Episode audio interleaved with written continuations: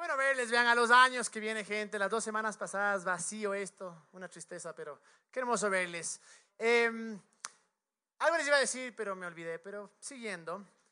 Qué hermoso en verdad ver cuando, cuando la gente viene porque quiere. Algo que me gusta de Juan, que me encanta de Juan, es que, y escucho esto todo el tiempo, es brother, yo voy porque quiero, ¿no? Los únicos obligados es la típica, el novio que no cree y la novia le dice, brother, ¿quieres estar conmigo? Vas a Juan. Entonces, esos son los únicos obligados, pero, pero me encanta que semana a semana vengan sin restricción, vengan, sean libres de, de no venir cuando no quieran, y obviamente sería mejor que si vienen siempre, pero, pero tengan esa libertad y, gracias, vean, gracias porque, como yo siempre digo, eh, eh, One es One por ustedes, la, la, esencia de One es por ustedes, porque cada uno de ustedes trae un granito de arena, trae algo de ustedes que en verdad hace que este lugar sea, sea chévere, porque en verdad es a lo bestia, me, me, me encanta que podemos venir a un lugar donde somos nosotros mismos, somos reales y, y, no solo eso, sino que escuchamos algo que nos puede llevar a, a crecer, a, a, ir más allá. Y justo con esto, como ustedes saben, estamos en la serie En Él.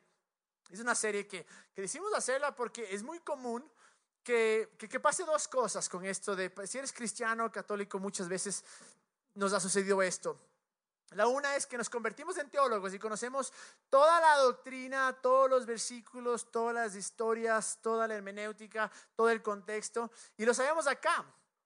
Pero ¿qué sucede en el momento de vivir? ¿Qué sucede en el momento de, nuestro día a día? ¿Cómo actúo con las personas? ¿Qué, qué, qué creo? ¿Cómo son mis sueños? ¿Cómo amo a los demás? ¿Cómo, ¿Cómo mi vida está reflejando el amor de Dios? Y creo que es ahí donde muchas veces fallamos porque le limitamos a Dios a un pensamiento y no a una realidad.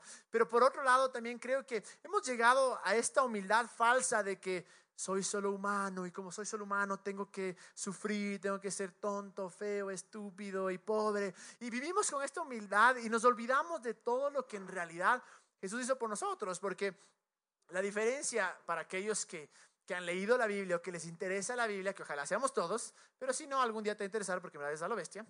Pero ¿cuál es el punto? Muchas veces pensamos que el Antiguo Testamento y el Nuevo Testamento, la única diferencia es una paginita. Entonces, yo cambio de página y era el Antiguo Testamento, ahora cambio a la Nueva, es el Nuevo Testamento y pensamos que todo es igual, cuando no es así. Hay una diferencia inmensa. En realidad, el Nuevo Testamento, el Nuevo Pacto, empieza cuando Jesús muere, porque ahí es donde alcanza un montón de cosas para nosotros. Y lo peor que podemos hacer es ir por la vida como creyentes y olvidarnos de todo lo que tenemos en Él de todo lo que somos en Él. Y, vemos muchas veces, tenemos esta perspectiva de, de, de, vemos la vida igual que todos. Si a ellos les pasan que no tienen esperanza porque no creen en Dios, nosotros también. Yo creo que debe cambiar eso. Yo creo que algo dentro de nosotros debe cambiar y decir, aun cuando está jodida la situación, aun cuando estamos fregados, aun cuando no veo salida, igual tengo esperanza. ¿Por qué? Porque estoy en Él. Entonces, durante esta serie hemos hablado de que en Él tenemos vida abundante, de que en Él somos eh, justos, somos perdonados, somos prosperados. La semana pasada hablamos de cómo en Él somos completos. Y esta semana quiero hablar de en Él somos bendecidos. ¿Y por qué digo bendecidos? Muchas veces cuando escuchamos bendecidos se nos viene a la mente el, el, el plata, kushki. Y no, eso es una cosa limitada. Hablamos de eso, sí, ya hablamos. Pero va muchísimo más allá, muchísimo más allá que la plata. Yo quiero hablar cuatro cosas sencillas que creo que es tan clave para nuestro vivir y para poder disfrutar la vida que Dios nos ha dado. Pero más que nada, para que otra gente pueda ver a través de nosotros y decir, ese Dios que tú sigues es real. Porque muchas veces sucede esto. Muchas veces decimos, yo creo en Dios, Dios es maravilloso y toda la cosa, pero cuando la gente nos ve en nuestro día a día, dice, pucha, brother, vos y yo no, no somos diferentes, o sea, igual estamos frustrados, igual somos unos amargados, igual eh, somos estresados, pero creo que en verdad que el momento que podamos decir Dios es más grande, y es ahí donde tenemos nuestro versículo eh, clave, tal vez, que hemos usado durante toda esta serie, que es Salmo 103, 1 y 2, que dice, alaba alma mía al Señor, alabe todo mi ser su santo nombre, alaba alma mía al Señor y no olvides ninguno de sus beneficios. Es increíble cómo muchas veces por hecho los espirituales, y aun cuando sí, le seguimos a Jesús porque es nuestro Salvador, punto, porque es nuestra fuente de vida, es todo lo que necesitamos, de acuerdo, no hay otra razón extra por la cual le seguimos. Pero no podemos olvidarnos, como dice ahí, ninguno de sus beneficios, porque el momento que Jesús muere, alcanzó y ganó muchísimas cosas para nosotros. Es un regalo que viene obviamente por gracia, pero nos olvidamos y, no aceptamos eso. El otro versículo clave que hemos usado es 2 de Corintios 5:17, que dice, "Por lo tanto, si alguno está en Cristo es una nueva creación, lo viejo ha pasado, ha llegado lo nuevo." Y eh, algo que creo que es nuestra creencia principal aquí en Juan es que si vamos a comprender algo de la Biblia, si vamos a entender algo de Dios o creer algo de Dios, todo tiene que filtrarse a través de una cosa, Jesús. ¿Quién era? ¿Qué alcanzó? ¿Qué hizo? ¿Qué dijo? Por eso tuvimos nuestra serie, Él es. Pero este versículo que dice, eh, en, Cristo, en Él, somos una nueva creación. Quiere decir que el momento que le entregamos nuestra vida, hay este concepto de una nueva criatura, de nacer de nuevo. Y algo en nuestro interior sucede. Algo en nuestro interior cambia, es transformado y no podemos seguir viviendo de la misma manera que vivíamos antes. Ahora tenemos una nueva realidad, una nueva realidad. ¿En dónde? En Él. Donde podemos decir, en Él soy, en Él tengo, en Él puedo. Y de esto se trata esta serie. Tal vez estás ahorita un poco confundido. Tranquilo, puedes ir al iTunes, puedes ir a, la página web y bajarte los otros mensajes para que, te, para que te iguales un poquito. Pero la realidad es esta ya no vivimos nosotros, sino que Jesús vive en nosotros. Y con eso viene tanto, tanto, tanto, que muchas veces lo desechamos, porque o no lo creemos o nuestra mente religiosa nos dice, no hay cómo, no puedes, tú tienes que sufrir. Y es impresionante cómo yo me pongo a pensar, me gustaría algún día, eh, en verdad, chilear con Pablo y con Jesús en una mesa.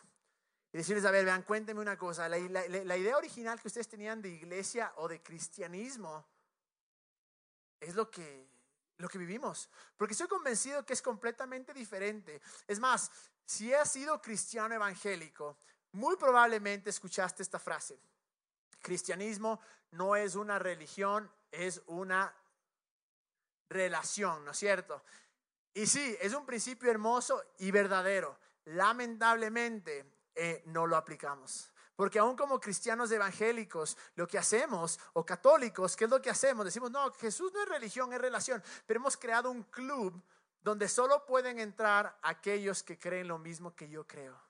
Solo pueden entrar aquellos que hacen lo mismo que yo hago. Y si crees diferente, piensas diferente o actúas diferente a mis convicciones, a mis creencias, no eres parte del club. Y sí nos hemos convertido, lamentablemente. El cristianismo es una, no debería serlo, pero se ha convertido en una religión más.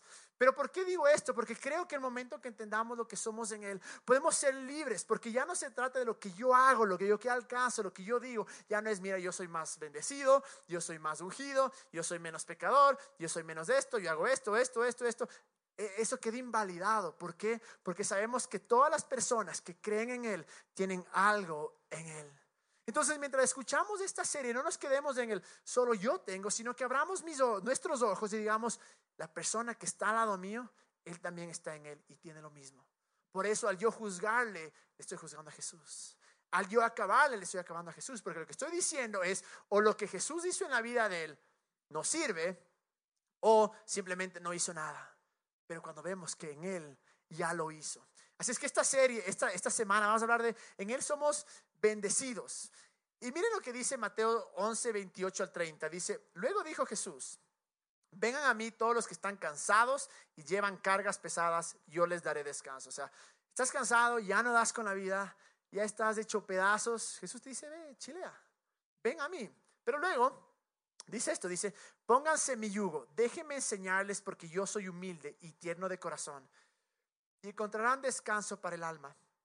Ahora, el yugo obviamente principalmente es, es este palo que se ponían eh, los bueyes o el ganado para arar la tierra.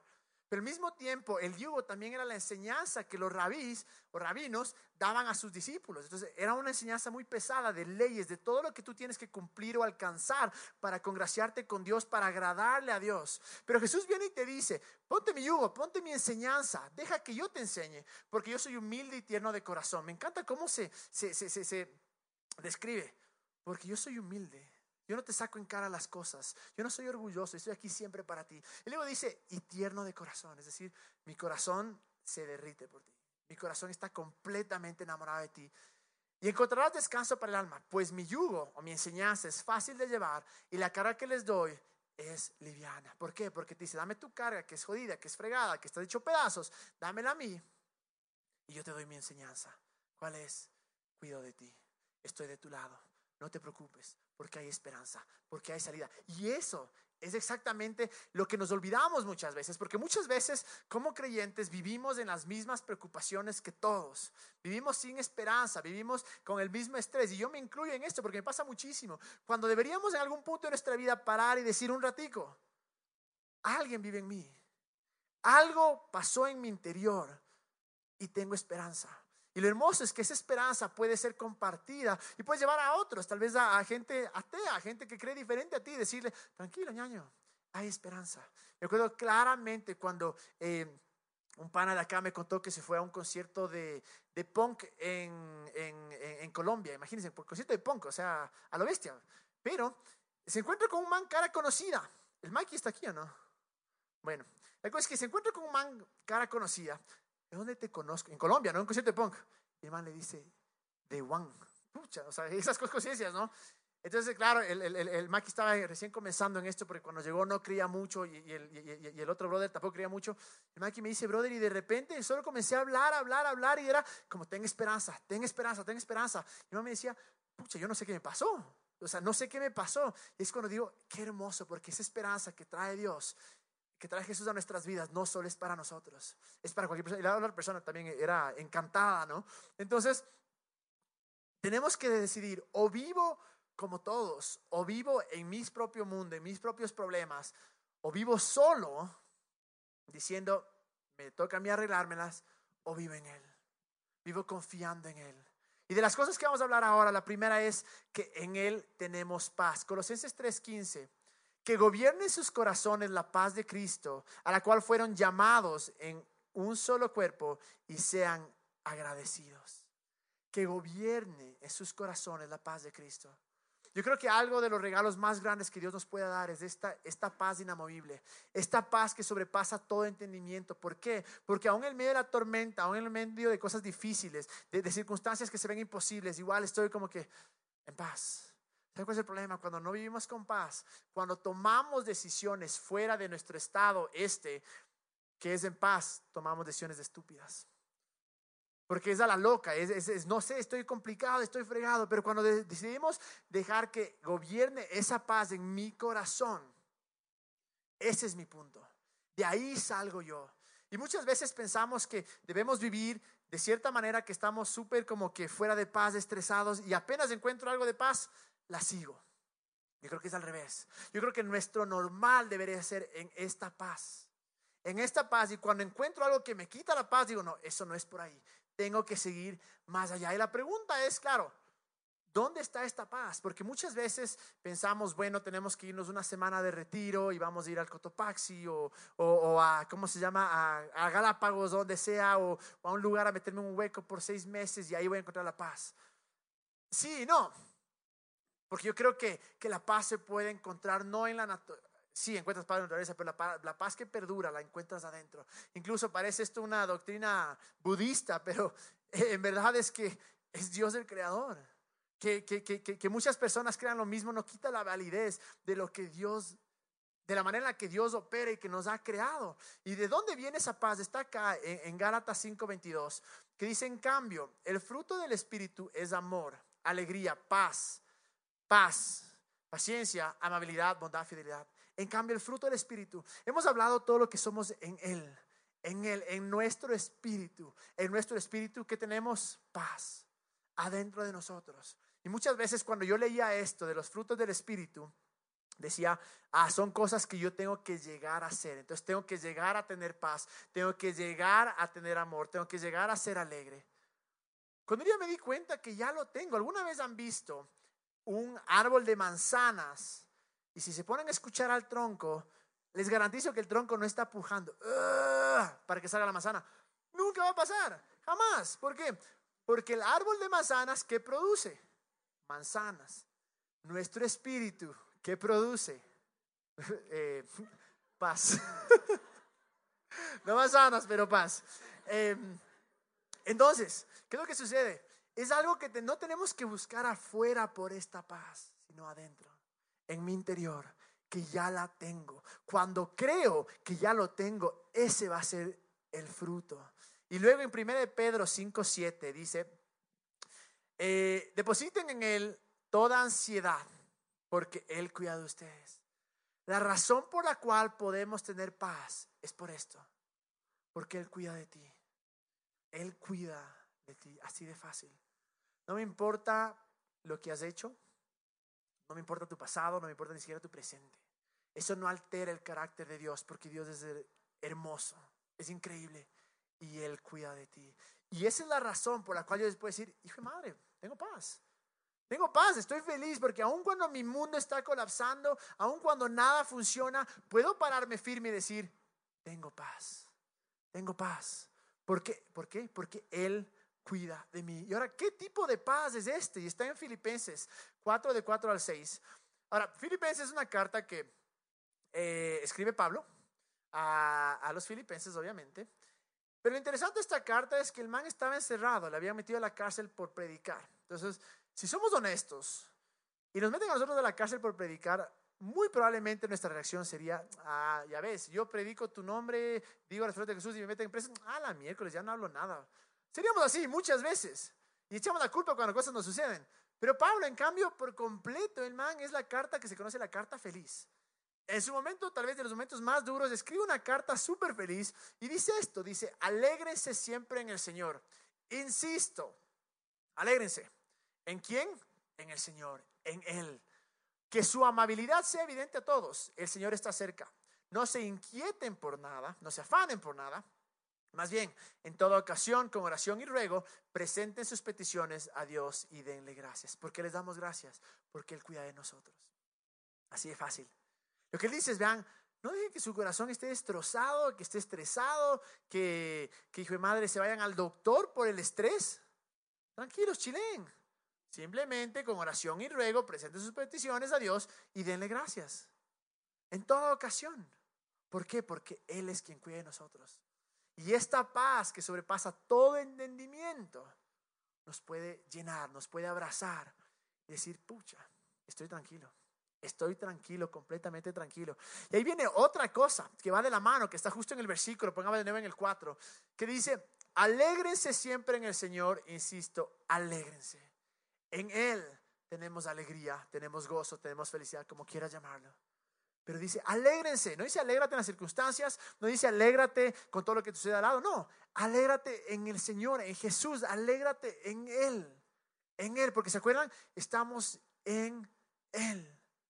¿Y por qué nos alegramos? Porque Él cuida de nosotros, porque Él está de nuestro lado. Miren lo que dice en Romanos 15, 13, que el Dios de la esperanza, Dios de la esperanza, los llene de toda alegría y paz a ustedes que creen en Él, para que rebosen de esperanza por el poder del Espíritu Santo. Este es un versículo espectacular porque te dice, primero, que ¿quién te da la esperanza? Dios. ¿Quién es el Dios de la esperanza? Obviamente, nuestro Dios. Les llene de toda alegría y paz. Que nos llene Él de esa alegría y paz. Y luego nos dice el resultado de estar lleno de alegría y paz, para que rebosen de esperanza. La razón por la cual es tan importante es que si no tenemos paz y si no tenemos alegría, no tendremos esperanza. Y si no tenemos esperanza, la Biblia dice que em, la esperanza frustrada enferma el corazón. Y muchas veces hemos creído y hemos soñado por cosas o hemos esperado cosas y todo colapsa y nuestro corazón está enfermo. Porque la esperanza que teníamos por años, por meses, se frustró. Pero acá dice, ¿cómo llegas a esa esperanza? Que llegue la paz, que digas, tú cuidas de mí, y que vayas al siguiente nivel, decir, estoy alegre, a pesar de las circunstancias que la gente diga, brother, estás loco, estás todo hecho pedazos, ¿por qué te alegras? Y sí, hay que ser honestos, somos humanos. Las cosas sí nos afectan, pero también podemos decidir cuánto nos afectan esas cosas. También podemos decir, ve, aun cuando estoy afectado, igual creo que tú das mi alegría, que tú eres mi gozo, que tú eres mi felicidad y que puedo ponerme feliz aún en el momento más difícil porque no depende de la situación sino que a pesar de la situación, creo con todo mi corazón que podemos tener alegría. Y si volvemos a, a Gálatas 5:22, que hablábamos del fruto del Espíritu, ahí está de nuevo, paz y alegría. No es algo que tenemos que esperar que las situaciones cambien, es algo que ya lo tenemos adentro. La paz y alegría. Solo hay que hacer que esto salga, ¿cómo? Creyendo creyendo que tengo alegría, creyendo que puedo alegrarme en los momentos difíciles, no por los momentos difíciles, sino porque Él cuida de mí, sino porque Él trae la paz a mi corazón. Y luego en Romanos 14, 17 dice, porque el reino de Dios no es cuestión de comidas o bebidas. ¿Qué es lo que está diciendo acá? No se olviden que muchas veces convertimos el reino de Dios o en la creencia de Dios en un montón de reglas. Puedes comer esto, no puedes comer esto. Puedes tomar esto, no puedes tomar esto. ¿No es cierto? Está diciendo, vean, olvídense de esto, porque de eso no se trata el reino de Dios. Y dice, sino de justicia, que ya habíamos hablado, de paz y alegría en el Espíritu Santo. Justicia, de paz y alegría. De justicia, de saber que somos justos, que somos perdonados, que Él no está contando nuestros pecados. Y de paz, que esa paz llene mi corazón y que no me estrese. Y luego de alegría, que puedo, como se dice, gozar, regocijar, como quieran llamarle, en los momentos difíciles. Es impresionante cómo muchas veces eh, dejamos que, que las cosas nos afecten de tal manera no sé si les ha pasado que estás en una reunión, en una fiesta o estás en, un, el cine o algo y te llega el mensaje de tu novia, de tu novio, de tu ex o algo y es un mensaje pero así, pucha, pero, o sea, cortavenas que te dice eres lo peor que me ha pasado, eres una desgracia, bla, bla, bla, bla. Y claro, lees el mensaje y te fregó la fiesta, te fregó el cine. Ya ni siquiera ves al cine porque Estabas en una situación tan espectacular, tan hermosa, pero por ese mensaje o algún pan, alguien comenzaste a pelear, qué sé yo, o tu jefe te dijo, loco, no sirves para nada, o, o ven a trabajar mañana a las 6 de la mañana, no sé. Pero sea lo que sea, dejas que ese mensaje te robe toda alegría y toda paz y no disfrutas del momento. Eso es con algo sencillo, pero ¿cuántas cosas nos suceden en el día a día? Alguien se te cruza, no te dio paso, qué sé yo, yo digo de experiencia personal, obviamente, pero y enseguida te arruina el día, te fregó el día. Y dejas que cualquier cosa te robe esa paz, te robe esa alegría. Y yo creo que como creyentes deberíamos ser los más alegres. O sea, estoy convencido de esto. O sea, estoy, me acuerdo que de pequeño yo tenía muchísimo miedo a los, a, los líderes espirituales, por llamarlos así, porque eran una furia. O sea, en verdad era una furia, no había como decir nada, eras guau y chillabas. Aquí en el templo de Dios no se hace bulla. Pucha, un miedo. Y, y, yo crecí con eso, decir, todos estos líderes espirituales son unos mal genios. O sea, en verdad, qué feo. Pasan solo hablando y, les veía tal vez en el Supermaxi o en algún lugar y eran, eran una furia, todos serios, todo como que, no, a mí no me hablas así, respétame, honrame. Y, no digo que eso esté mal, ¿no? Pero, pero la actitud que tenían, pero yo creo que eso es muy lejano de la realidad de Dios, la realidad de quién era Jesús. Hay una película que está en... Em, eh, no sé por qué HBO decidió hacer una película de Jesús, no, no tengo idea, pero hicieron. La cosa es que es de las películas más a lo bestia, ¿verdad? Porque la imagen que presentan de Jesús es algo y cuando yo vi dije, Él es así, o sea, Él tiene que ser así. Y hay una parte que está en una pileta, obviamente eso no está en la Biblia, pero los manes incluyeron esto, pero estoy seguro que era revelación divina. Pues en una pileta y Jesús les dice a los manes, a los discípulos, vengan, vengan, vengan. Voy a convertir el agua en vino. Obviamente toditos ahí, a ver, dale, dale. Entonces todos están viendo y Jesús les comienza a mojar, ¿no? Y luego comienza la típica música así que salen ahí mojando así todo. Pero era una cosa tan espectacular porque decía, ese debe ser Jesús. O sea, ese es Jesús. Esa alegría es de Jesús. Esa alegría es de mi Salvador y yo quiero ser así. Qué feo es estar rodeado de gente que es mal genia, que todo el, todo el rato están indignados, mal genios, no puedes decir nada, no puedes hacer nada porque enseguida te cae el mazo, enseguida ya está, resentidos. Pero como creyentes, yo creo que si hay algo por lo cual deberíamos ser conocidos, es por eso, que la gente nos vea afuera y decir, ese man, qué alegre que es, ¿no? A pesar de las circunstancias, a pesar de las cosas, qué alegre que es el man. Porque, pucha, e, este te garantizo que debe creer en Jesús. De ley debe creer en Jesús. Qué hermoso fuera que la perspectiva de afuera nos vea hacia adentro y diga, pucha, este man debe ser creyente, este man debe ser católico, debe ser cristiano, porque realmente es feliz. Porque esa alegría no depende de nosotros. Pero no depende de las cosas de afuera, sino depende de lo que está dentro, de quién es Jesús en nuestro interior. Y podemos con toda certeza decir, hermoso, soy alegre, soy feliz, a pesar de todas las, las, circunstancias. Hay otra que quiero ir, y es esta que es, en Él somos libres, en Él somos libres. Y primero quiero empezar con, eh, con la parte de, de, de, la, parte típica, ¿no es cierto? Sí, Dios nos liberó, definitivamente, nos liberó del pecado. Entonces, no seamos brutos, no volvamos a lo que Él nos liberó, porque el decir yo hago lo que me da la gana no es ser libre. Porque muchas veces al hacer lo que te da la gana, aun cuando sí, valga la redundancia, eres libre de hacer lo que te da la gana, pero eso no te lleva necesariamente a la libertad. Porque muchas veces haces, eh, eh, ¿cómo se llama? De tomas decisiones estúpidas que no solo te hieren a ti, sino a otros también. El ser adicto a alguna cosa no es ser libre. El, tener ciertos patrones que te están dañando, que te están destrozando, no es ser libre, ¿ok? Entonces sí, definitivamente en Él somos libres de eso y en Él el vino, por eso nos dice que somos, hemos muerto al pecado y que en Él somos libres. Incluso nos dice que no volvamos a esa. Por ejemplo, dice en Gálatas 5:13, dice lo siguiente, dice... Les hablo así, hermanos, porque ustedes han sido llamados a ser libres, pero no se valgan de esa libertad para dar rienda suelta a sus pasiones. Más bien sírvanse unos a otros. Como amor dice, ve, no te vuelvas loco, tranquilo, chilea. No des rienda suelta a, las pasiones. ¿Por qué? Porque eso no necesariamente es la libertad. Muchas veces e, e, ese, ese desenfreno nos puede llevar a destrozarnos realmente. Entonces, ese es un lado. Y podemos tal vez solo enfocarnos en eso y decir, bueno, ahora tienes que ser perfecto, no puedes pecar, que también sería irse a un lado, pero también puedes irte al otro lado, al otro lado donde, donde hemos pasado de, éramos esclavos del pecado, éramos esclavos de la depresión, éramos esclavos de la culpa, y ahora que somos creyentes, somos esclavos de la iglesia. Somos esclavos de la religión, somos esclavos de un pastor, de un sacerdote.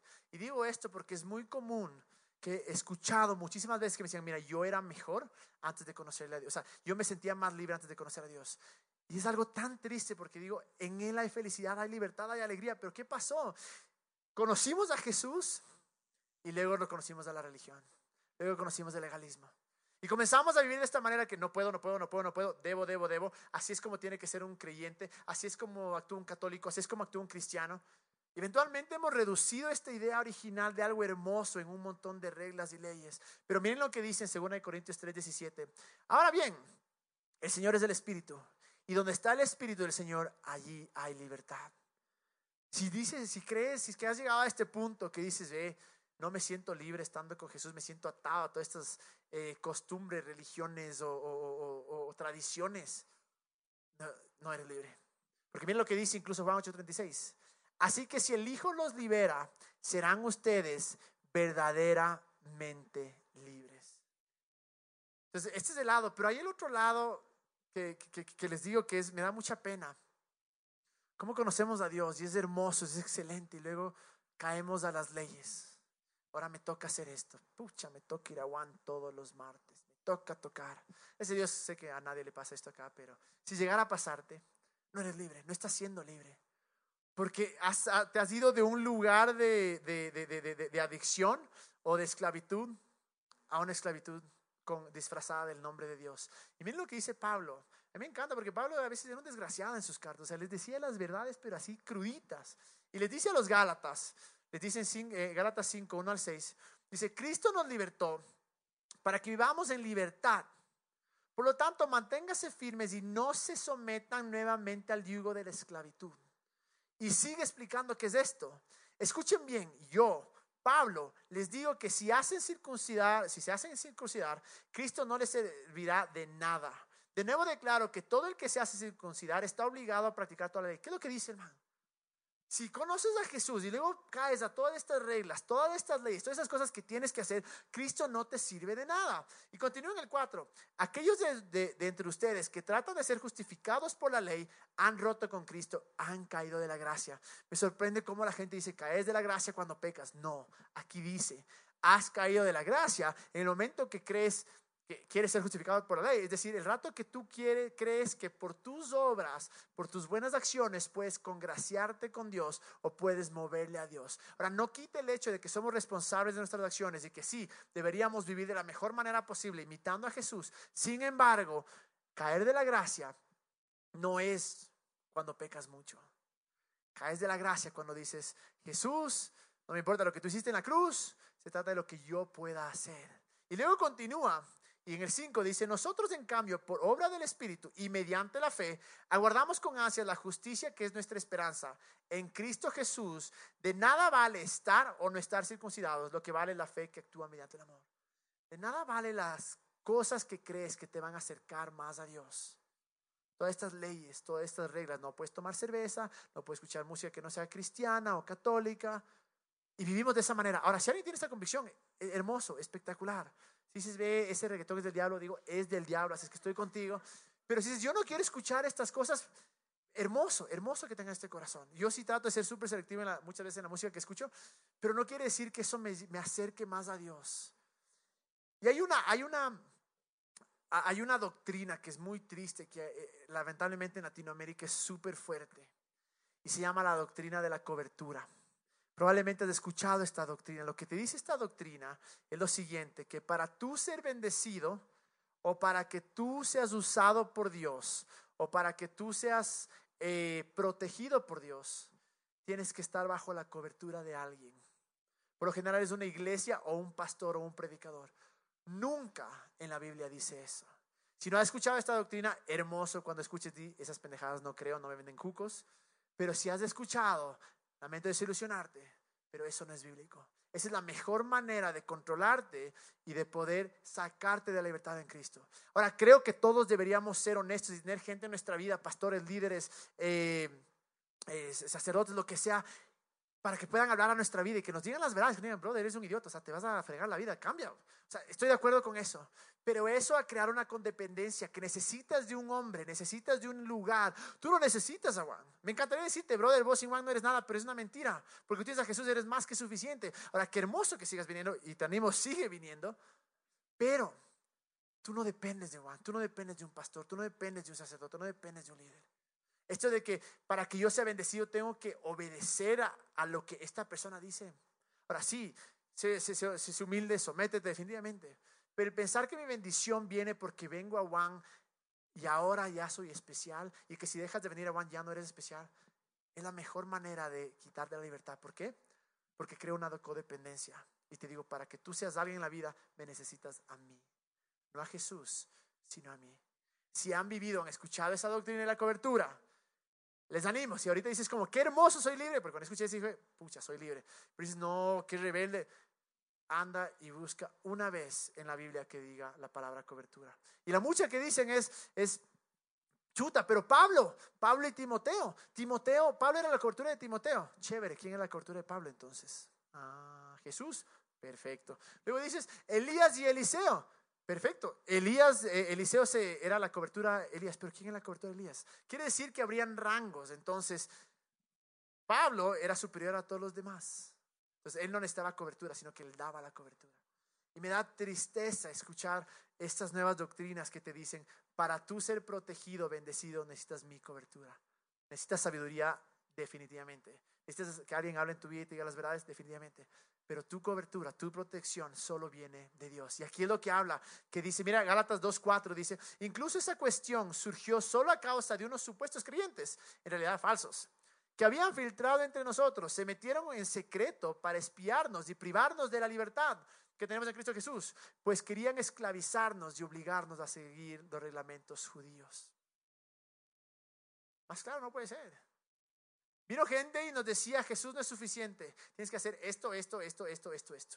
Una vez más, quiero ser bien claro y durante toda la serie hemos repetido esto, la mejor manera de vivir es creyendo en Jesús y dejando el lado del pecado. Y puedes hacerlo porque Dios bajo la gracia y la gracia te empodera a dejar, definitivamente. Pero el creer que para ser alguien tienes que cumplir ciertos requisitos y tienes que leer ciertas horas de la Biblia, ciertas horas de oración, cierta cantidad de one al año, obviamente es, es una locura. Ahora, lee la Biblia, ven 52 veces al año, Juan, hermoso, eh, ora, haz todo, ayuna, haz todo lo que tengas que hacer, increíble. Pero no creas que eso es tu fundamento para que Dios te acepte. Hacemos eso no para que Dios nos acepte, sino porque ya nos aceptó, porque ya nos amó. Y por eso mi respuesta a su amor es que voy a ayunar. Mi respuesta a su amor es que voy a leer la Biblia. Mi respuesta a su amor es que voy a venir a Juan para escuchar más de lo que Él quiere decirme. Entonces, no vayan a caer de nuevo en el yugo de la esclavitud. Y por último, la última con la que quiero terminar es, en Él somos bendecidos. Somos bendecidos por las anteriores y mucho más. Miren lo que dice acá en Efesios 1.3. Dice, alabado sea Dios Padre de nuestro Señor Jesucristo, que nos ha bendecido en las regiones celestiales con toda bendición espiritual en Cristo. En nuestro espíritu tenemos absolutamente todo. Por eso no vemos afuera, vemos acá. ¿Qué es lo que yo soy? ¿Qué es lo que yo tengo en Él? Y luego en 2 Corintios 1.20 dice, todas las promesas que, han hecho, que ha hecho Dios son sí en Cristo. ¿En quién? En Cristo, en Él Así que por medio de Cristo, de Él, respondemos amén o así sea para la gloria de Dios. No dice acá, todas las promesas son si es que haces esto, si es que sucede esto. No, son en Él. Son sí y son amén. Es decir, son sí y sí. Punto. Y quiero terminar con esto porque yo me estoy casando en 10 días, creo más o menos. No es que lleve la cuenta, no, pero 10 días. La cosa es que eh, me estoy casando y hay un versículo que me llegó demasiado, que está en Efesios 3:20. Voy a pedir que venga la banda. Dice esto, dice, al que puede hacer muchísimo más que todo lo que podamos imaginarnos o pedir, por el poder que obra eficazmente en nosotros. Al que puede hacer muchísimo más de lo que podemos imaginarnos o pedir. Este es parte de nuestro beneficio. Es parte de Dios. Estoy casando y para contarle rápidamente, cuando le propuse a la luz, decía, hijo y madre, ¿en qué me metí? O sea, no tengo mi trabajo, no gano, porque obviamente yo no vivo de esto, yo de mi trabajo. No gano suficiente. La luz no tiene trabajo porque había regresado de Italia a estudiar. Comenzamos a ver lugares donde vivir y decíamos, brother, estamos fregados, o sea, ¿para qué esto? O sea, yo imaginaba, voy a pan y agua, o sea, esa va a ser mi dieta, dormir en sleeping, en un cuartucho. Y, comencé, comencé en verdad a, a, a, pensar, chute, estoy fregado. Pero luego un día eh, comenzamos a meditar en este versículo, que Él puede hacer más allá de lo que creo o imagino o pienso o puedo pedir. Y fue cuando dijimos, Dios, te vamos a creer. Te vamos a creer.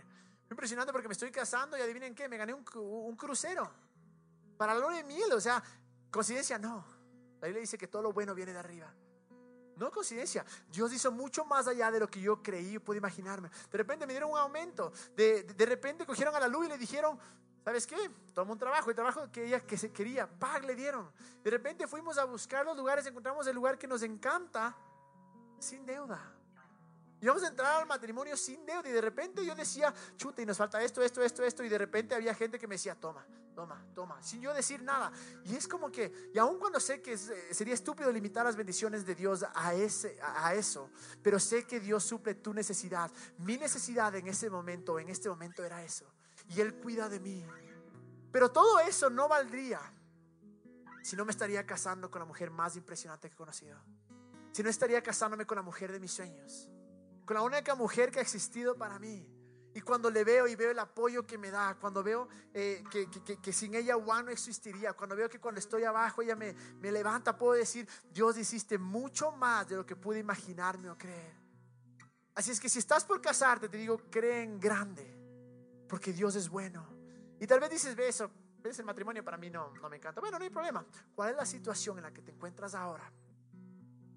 Y dices, no hay salida. Ahí está la respuesta. Para que Él, pongámosle de nuevo en, Efesios 3:20, a que pueda hacer muchísimo más de todo lo que podamos imaginarnos o pedir. es espectacular porque yo creía de este porte. Y Dios me dijo, no, yo soy grande. Yo tengo esto para ti. ¿Por qué? Porque soy macho. Sí, no, mentira, no. No me lo merezco. Jamás me va a merecer. Porque hice todas las maravillas, porque yo me paro aquí a hablar todos los martes. No, para nada. Por gracia. Porque aun cuando dudé, la Biblia dice que aun cuando no tenemos fe, Él sigue siendo fiel. No es para animales, vean, no tengan fe, sean infieles, no, de ninguna manera. Lo que quiero decir es que aún en nuestros momentos más bajos, Él sigue siendo grande, Él sigue siendo hermoso, Él sigue siendo todo lo que necesitamos. Y de ahí tenemos que vivir. Y quiero terminar con este versículo, pongámonos de pie. Está en, eh, está en Hebreos 12.2, la primera parte del versículo dice, fijemos la mirada en Jesús, el iniciador y perfeccionador de nuestra fe Fijemos la mirada en Jesús, el autor y consumador de nuestra fe, dice en otra parte. En inglés dice el que inicia y la termina. Nuestros ojos no tienen que estar en nuestras circunstancias. Nuestros ojos tienen que estar en Él, en lo que somos en Él, en lo que tenemos en Él, en lo que podemos hacer en Él. Y digo esto ¿por qué? Porque en su vida hay sueños que Dios ha puesto hay propósito. Cuando yo hablo de sueños me refiero a propósito, llamado, eh, sueño, lo que quieras, deseo, lo que quieras llamarle. Pero Dios estoy convencido que ha puesto un deseo, un sueño profundo en tu corazón que solo tú puedes hacerlo. ¿Por qué? Porque nos va, va, va a llegar a que más gente conozca de Dios. Pero si no crees lo que eres en Él, si no crees lo que tienes en Él, vas a mirar abajo. Para mí, mi llamado más grande yo no creo que es estar en Juan. Yo creo que es estar con mi esposa ser el mejor esposo. Pero si no creo que soy en Él, ¿cómo voy a lograrlo? Si creo que todo depende de mí, ¿cómo voy a alcanzarlo? Pero cuando creo que estoy en Él y cuando veo las bendiciones que Dios ha traído a mi vida, y son muchas, pero en mi caso, en mi necesidad actual era esa. ¿Cuál es tu necesidad actual? No sé, pero Dios sí sabe, porque Él cuida de ti. Y es ahí donde quiero que cambiemos nuestra mentalidad digamos, sí, yo fui creado para el éxito. Y cuando digo el éxito no me refiero al éxito financiero, aunque es parte de, El éxito es poder alcanzar el propósito que Dios puso en tu corazón. Para uno es quiero ser un empresario exitoso y regalar millones. Hermoso, ese es tu éxito. Para otro es yo quiero ser el que alimento a los huérfanos. Hermoso. Para otro es mi propósito es ser madre, ser exitosa es ser madre. En Él, en Él podemos. ¿Cómo? Con nuestra mirada en Jesús. Cerremos nuestros ojos. Jesús, gracias Dios porque eres todo lo que necesitamos. Gracias Dios porque has puesto un deseo tan profundo en nuestro corazón. Has puesto sueños has puesto llamados en nuestras vidas. Y yo oro, Jesús, que esta noche decidamos poner nuestros ojos en ti. Que esta noche decidamos creerte a ti. Yo oro, Señor, que ese versículo que dice que harás cosas más allá de lo que nos imaginamos, de lo que pedimos, de lo que creemos, de lo que pensamos. Yo declaro que es una realidad en cada uno de nosotros. Y si algo no funciona, si una puerta se cierra, tú eres más grande, Dios. Yo por todos aquellos que se han frustrado, que están pasando por un momento súper duro, que solo tú sabes, tal vez no han contado a nadie. Tal vez un corazón roto, no encuentran trabajo, familia destrozada, alguna adicción, sienten que se han alejado de ti. Lloro Jesús este versículo. Esta revelación que tuvo Pablo que decía que puede hacer más allá de lo que nos imaginamos. Si lo hiciste por uno, si lo hiciste por mí, puede hacerlo por cualquiera, porque no nos merecemos nada, pero tu gracia es tan grande. Y oro Jesús que paz que alegría, que libertad llene sus vidas para saber quién somos en Él. Gracias porque eres todo lo que necesitamos. En el nombre de Jesús, Señor. Amén. Y ahorita que vamos a adorarle, hagamos lo que nos instruyó Él. Tus cargas, dame. Tus problemas, tus preocupaciones, tu estrés, dame. Dame, dame. ¿Por qué? Porque yo cuido de ti. ¿Por qué? Porque yo puedo hacer más allá de lo que piensas o imaginas. Es que vamos a adorarle. Y la adoración es creerle, la adoración es agradecerle. ¿Por qué? Por lo que Él ya hizo. Adorémosle de todo corazón y digámosle, Jesús, quito mis ojos de ti, de, de, de, de, mi situación, y pongo mis ojos en ti. Y te adoro porque sé que eres bueno, porque sé que cuidas de mí.